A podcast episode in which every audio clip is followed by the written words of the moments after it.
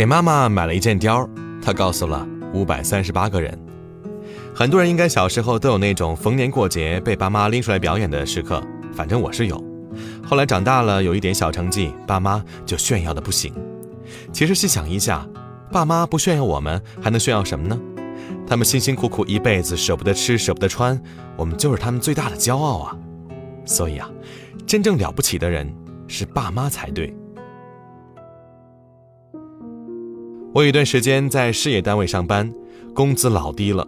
低到没脸跟人提，然而我提不提有什么所谓呢？我爸妈会提呀，他们几乎是在一夜之间通知我所有的亲朋好友，我们家孩子啊考上事业单位了哈，铁饭碗，以后啊当领导。至于某天某日，我遇到一个只有一面之缘的同乡，他第一句话就说：“听你爸妈说你考上单位了。”哎，你们能体验那种羞耻感吗？我想找一个地缝，把自己活埋了。这种羞耻感呢，相信每个小伙伴都经历过。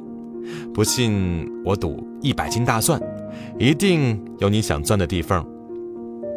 晶晶，他说我从小记忆力特别好，什么《三字经》《百家姓》《唐诗三百首》，通通都能背。逢年过节，爸妈的固定保留节目就是把我拎出来，当着一桌子长辈的面背唐诗。学龄前还好，到了七八岁就真的很羞耻了，跟耍猴似的。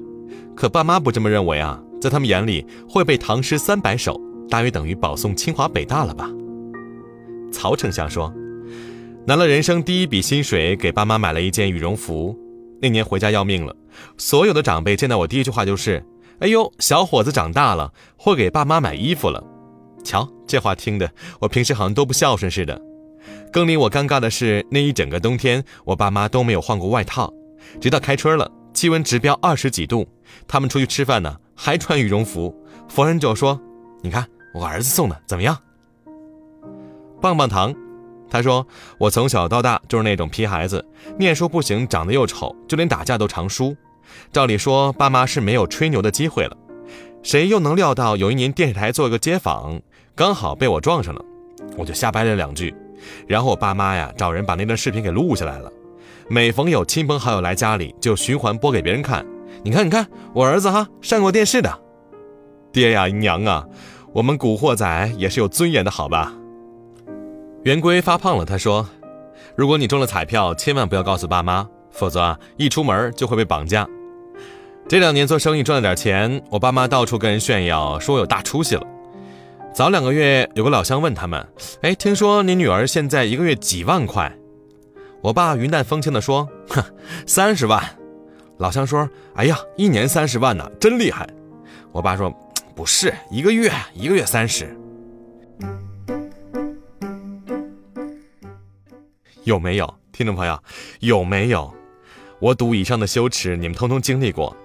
成绩好的秀成绩，有才艺的秀才艺，会赚钱的比赚钱，哪怕就是什么都没有，他们都能找到一些鸡毛蒜皮的事儿尬吹。尤其是逢年过节。我们家孩子高考啊，也就比一本多二十分。你说美国有什么好的哈？非要去那边留学？我儿子工资不高，年终奖就十万吧。爸妈如果侥幸拔得头筹，回来一定是雄赳赳气昂昂，春风拂面庞。要是不幸被别人家家人打败了，那肯定是咬牙切齿的。切，不就是考个本科吗？也值得显摆成那样？父母好胜心如此强烈，作为子女的我们，内心却只有一个字：有点尬。太尴尬了，好吗？谁不要面子吗？作为一个别人家的孩子，我太能理解这种羞耻了。每逢有一点半点成绩，亲戚朋友啊就一片风言风语，还不都是我们两个大喇叭的功劳啊？以至于今年回家，同乡的已经计划向我募捐，让我出钱啊修一修村口那条街。我我哪来的钱呢？天道好轮回，原以为我永远不会成为那样的爸妈，直到如今我有了孩子。他会说话了，我忍不住跟别人分享；他会走路了，我忍不住拍个视频发个朋友圈。就连他去沙池里铲沙，我都觉得他是沙池之星。我当然明白，嗨，就是一普通小孩儿。但我的小孩再普通，在我眼里也是天使宝宝呀。这种心情大概跟爸妈那些年逢人就把我的奖状拿出来给别人炫耀看一样吧。想想也对，爸妈不炫耀我们，还能炫耀什么呢？他们辛辛苦苦的一辈子，舍不得吃，舍不得穿，把全部的心血都花在子女身上了。子女原本就是他们最大的财富和骄傲啊！我甚至有一些庆幸，这些年总算做出一点成绩，让爸妈在家中啊小胜一筹。看他们的孩子没有白费他们的心血。所以，我再回头看看前面那四个故事，他们有了另外一个版本。静静说：“现在爸妈啊不叫我背唐诗了，他们逢人就说我月入两万，多庆幸！我真的月入两万了，每年啊都能带爸妈去体检、去旅行、去吃大闸蟹，真好。”曹丞相说：“啊，从那以后，我每年啊都给爸妈买新衣服，因为我发现穿上新衣服的爸爸妈妈高兴的像个小孩儿。对呀，就像小时候穿新衣服的我呀。”上过电视的棒棒糖有毒，他说：“后来我考上大学，有了自己的公司，又给爸爸妈妈买了房子，他们再也不吹嘘上电视那点破事儿了。